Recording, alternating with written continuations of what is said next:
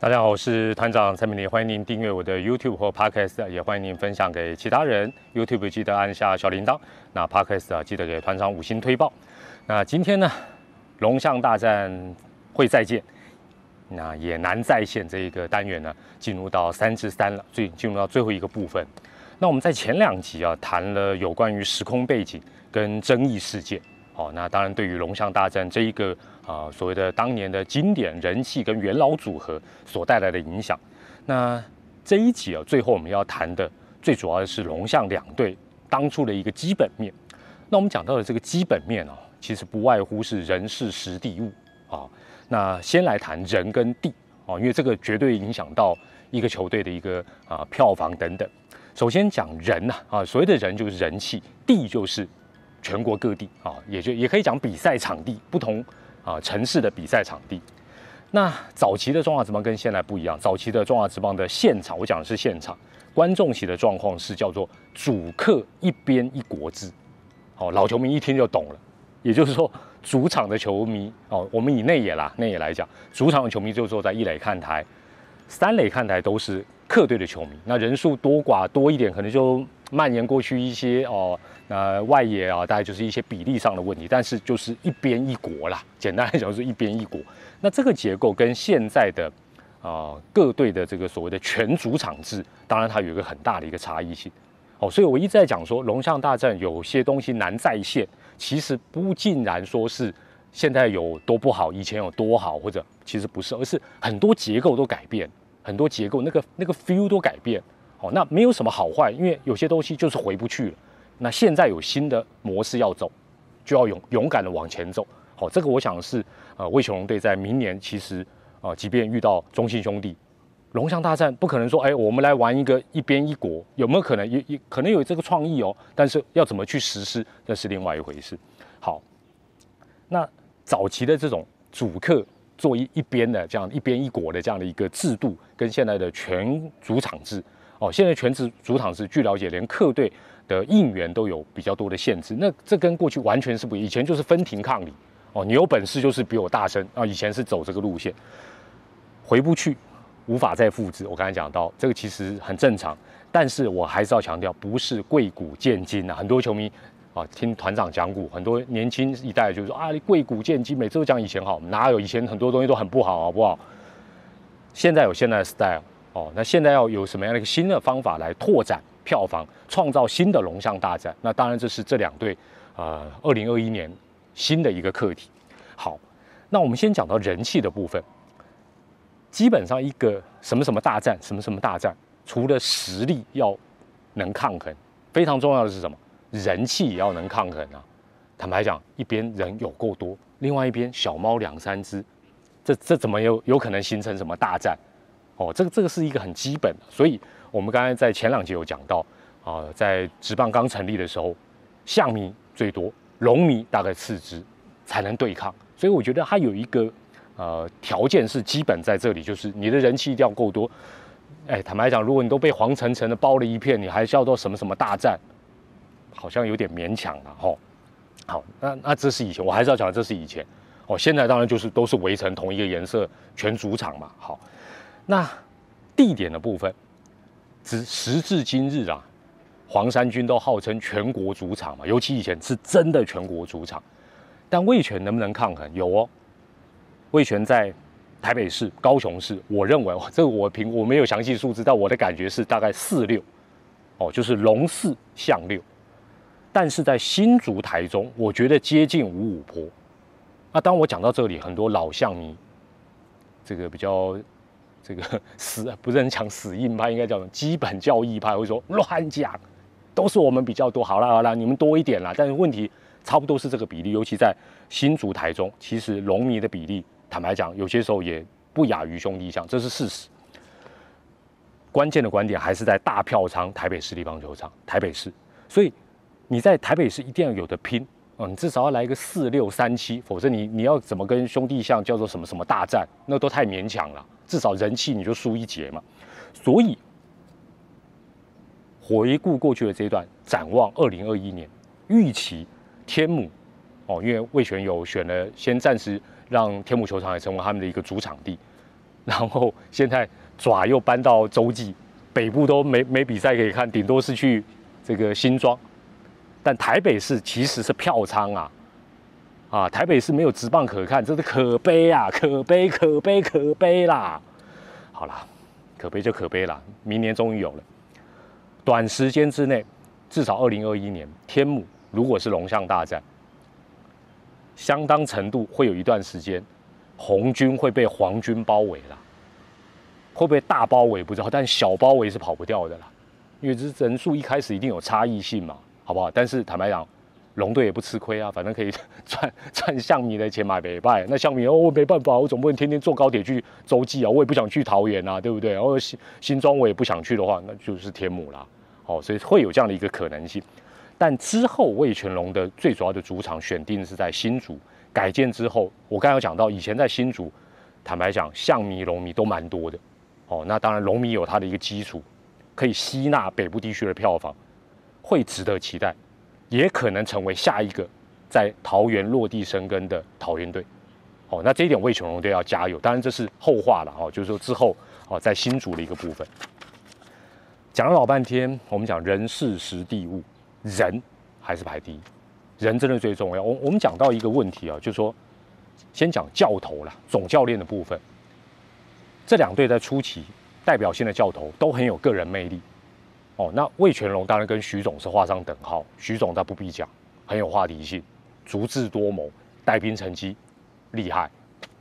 兄弟像从早期铁血治军的教官，到后来日籍的森下正夫、山根军一等人，也很有个人魅力，尤其在职棒早期，呃，这样的一个过程。那。我本来要反观，但后来想你们自己反观好。我想我我反正这时候要插一个问题，你们用留言板告诉我，本土总教练，我讲的是本土总教练呢。我想到感觉起来最有个人魅力、最有卖点。如果说这些人都还在一起带领中华之邦，我觉得会很妙。但我只能想到三个人，一个是过世的徐总，哦，另外一个啊是飞总吕文生，还有现役的洪总。坦白讲，我想不出第四个跟第五个。你们可不可以告诉我，可以跟这三个人分庭抗礼的第四个人跟第五个人分别是谁？本土的，好不好？用留言板告诉我。我我坦白讲，我真的想想不出来。那人的部分还要讲到，当然大家会进球场不是看总教练嘛，对不对？总教练不管脱衣服或者是抗议，这这这也是偶尔为之嘛，还是要看人。那也就是明星球员。那明星球员早期像跟龙念不完啦，但我还是念一下啦，好不好？棒球先生吕居明，假日飞刀手陈奕迅，道帅林义珍，万人迷王光辉，屠龙手陈宪章，红衣中吴富连，巴拉巴拉巴拉，太多了。黄山军太多了。魏雄龙队的部分，开玩笑，金碧人黄平阳，打虎英雄杨介仁，亚洲巨炮吕明志，拼命三郎黄炯龙，Kimi 陈金茂，罗世清郭建林李安熙，巴拉巴拉巴拉，也是一大串。大家朗朗上口，至今回味无穷，不简单。明星球员真的非常重要，甚至于这两队，甚至于来来去去的洋将，不管他待多久，非常多人都是令大家印象深刻。我就略了啦，我就不要再念了。你们用留言板自己来缅怀一下。哦，你最怀念的龙象两队的本土也好，洋将也好，是谁？你们可以列一下。从这个角度来看，魏全龙队重金还是把王维忠给网罗下来，重不重要？当然很重要，因为你一定要有明星球员来带，这个是绝对是，尤其在初期非常重要。但现在有个比较大的问题是，我们以前讲说金币人对飞刀手，哦，屠龙手对谁？问题王维忠要 VS 谁？VS 一个洋将，感觉就弱掉，这个组合好像就比较没有那么哦。现在现在。这个，所以也就是说，明星球员加抗对抗的那个感觉，现在似乎有一点点，好像到处都是明星，但是对抗的感觉好像比较不够，那个魅力好像比较不够。你想想看，中华职棒已经多久没有类似我们刚才讲到金币人对假日飞刀手这种卖点跟戏码？哦，这种比赛就是哇，你非看不可。龙象你本来就买不到票，哎，一看到，哎呀，黄皮羊对陈奕迅，开玩笑。黄牛票什么贝了的 icky 啊，对不对？挤也要挤进去。另外，对抗感，我讲的对抗感是这几年，我我也不要举例，举例就比较伤感情。每一支球队都有那种天敌，尤其是打不过的投手，或者这个投手就吃定某一队，哦，特别是羊头，羊头这几年比较多，本土也有，但是农民一定都还记得，以前陈建章就是让我们恨得牙痒痒，屠龙手，不知道他为什么不叫屠虎手、屠屠喵手，对不对？叫屠龙手就已经让人很生气。但是呢，久久我们还是会想办法把他撂倒啊，对不对？把他打爆啊，或者用盗垒啊，想办法破坏他，用团队的力量把陈建章 end 的，哎，那种爽感真的是破表。现在你这种爽感有吗？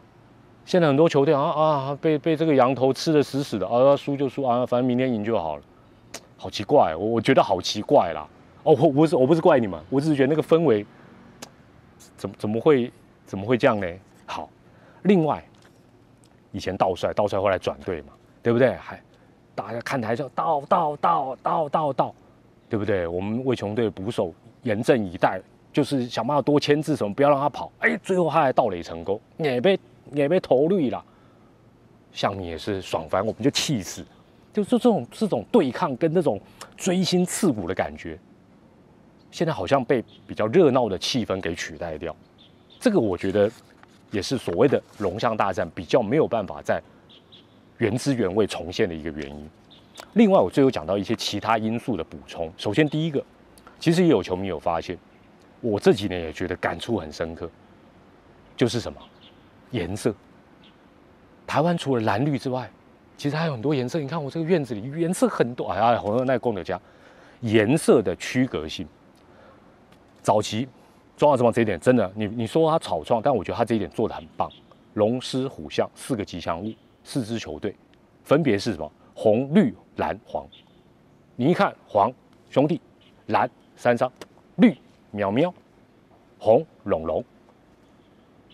在路上，在球场里，大家区隔的很清楚。球衣也是一样。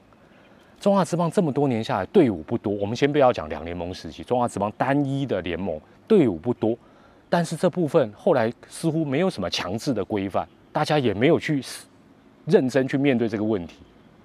好，没有去想说这个这个点要注意，有点错乱了。尤其是这几年流行的呃一些特殊战袍，什么主题日，有时候球迷都说：“哎呦，电视上一看，呃，这两队怎么穿的好像？”那这个其实都对所谓的敌我意识的对抗性是不好的，甚至于我们球你你可以想象啦，你可以想象一件事情，假设我们龙尼啦，二零二一年我们都我们也穿黄的啦，啊，然后跟龙象大战跟象迷全部和在一起，你你觉得像样吗？或者象迷全穿红的跟我们坐在一起，这不对，好不好？所以球队这个部分，中华职棒的目前四加一五球员要稍微仔细思考一下，好这样的一个问题。好，第二，中华之王现在有连霸的王者，但是没有真正的大魔王，也就是没有反派的角色。过去很长的一段时间，不得不这样讲，兄弟相加象迷等于超级大反派，没有意见吧？大家，对不对？你看我的。影片人现在点头如捣蒜，听我的 podcast 点头如捣蒜，对他们就是超级大反派，超级大反派绝对是一个应该讲任何一个联盟都是必要的一个角色。你看什么 WWE 啦，还有一些什么摔跤的团体的，坦白讲没没有坏人好人，这这这戏怎么玩下去？怎么会好耐触逼啦？魏全龙队当时在徐总的带领之下，哎，开玩笑，你是大魔王，你是超级大反派啊？我也不敢讲，我们当初是圣人队，模范生，但是我们也不是吃素的，啊，当然不是，也不是说你包我的巴士，我就包你的汽车，也不是这样，就是说要有那种对不对？干得扁，够凶嘛，对不对？我们魏全龙，魏全龙民也不是吃素的啊，你项目多多怎么样？但现在好像就是有点一团和气的那种 feel，只有在网络上大家才用键盘逞啊逞凶斗狠，这我就觉得还蛮妙的。好啦。还是回到二零二零年、二零二一年，我们来看。现在当然毫无疑问，这几年桃园队芝芝他是霸主，连霸，人气好，战绩好，经营的也好，凝聚力也够。但他很明显，他不是大反派，他也不想当大反派。现在每一支球队，或许是企业形象，或者说大家都要当模范生，都要当圣人队。哇，那那那那不就一团和气？那是这这这五队、这四队在做什么？好不好？就是说，我也不是说要要要叫好像出公差一样抽签说，哎，来抽到谁谁当大反派。有时候大反派他也不是说我想当就当。第一个，你也要有人气，要有铁粉；第二，你成绩要好啊，也不是说比一个二啊，比一个二他就变大反派，没那么容易啊，对不对？尤其现在稍微比个动作，大家就哇哇叫，哎呦，这样这样很挑衅。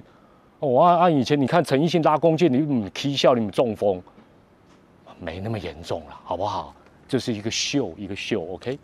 所以二零二零年，我这样讲哦，支支迷会很不爽，支支队也不爽，但是我必须要这样讲，球是圆的这一件事情，或许有点委屈，或许会让你们觉得心里不平衡，但是对大环境它不一定是坏的。哦，那当然你说我我就我就是模范生，我就是圣人队，我不想当大大反派，OK 啦。但是就说，我举这个例子是让大大家了解到说。在这个小小的一个联盟里面，就这么几支球队，如果大家的路线都一样，那观众看起来会不会觉得马卡博触笔 PTT 要吵架要嘴嘴不起来？好，第三，欢乐走向的全主场气氛已经成为趋势跟定局，而且看起来大家现在很喜欢跟着拉拉队跳哦，不像以前要校正要这边吵吵闹闹，或者是哦在那边喊哦，或者是反应员，现在大家不喜欢这一套，喜欢欢乐的，OK。所以，过去龙象大战黄红各半的对抗校正，就只能够存留在或许在 YouTube 的影片里，或者是留存在我们这些老球迷的脑海当中、记忆当中。这个是一个没有办法。何况有很多球迷讲说，现在的象也不是以前的象，要如何让新的龙加上现在的象，就变成以前的龙象？讲讲也有道理啦。好，那我最后做一点预期啊，做点预期，就是魏雄龙队。虽然刚获得二军的总冠军，再次的恭喜，但是二零二一年他的人气也好，战力也好，我认为都会非常非常的辛苦。所以叶总已经讲，季后赛他是规划二零二三年，我觉得合理，甚至我觉得还有点乐观，好，还有点乐观。当然，最快的一个方法，最快的一个方法，我必须要这样讲，就是说，尤其是其他的四队还有联盟，必须要了解到龙队的独弱。假设他二零二一年独弱，大家会说啊，活该呀，什么什么。但是，请大家放开自己的心胸想这件事情。龙队如果独弱，不管是战绩也好，不管是人气，尤其人战绩不好，人气一定更弱。其实，他对整个环境会带来非常大的一个杀伤力。这是为什么有些球队不欢迎新球队的关系，因为他会瓜分票房，他会整个平均值往下荡嘛。所以，基本上最快的方法。龙队绝对就是用战绩，就像这一次二军总冠军，这是一个很好的一个开始，也是他必须要拿到的一个冠军，来提升他的人气。不管是老龙迷也好，新的龙迷也好，但是其他的四队，包括联盟，是不是有当年职棒元年这一些元老球队，这一些领导者的胸襟跟气度跟远见，能够帮魏球龙队一把？我们值得拭目以待。球迷的部分。我还是再次的呼吁，请大家多给魏全龙队这支重新加入的球队多一点的掌声，少一点的酸言酸语。不管你支持不支持，不管你过去跟现在你是不是龙迷，都给他多一点的掌声，好不好？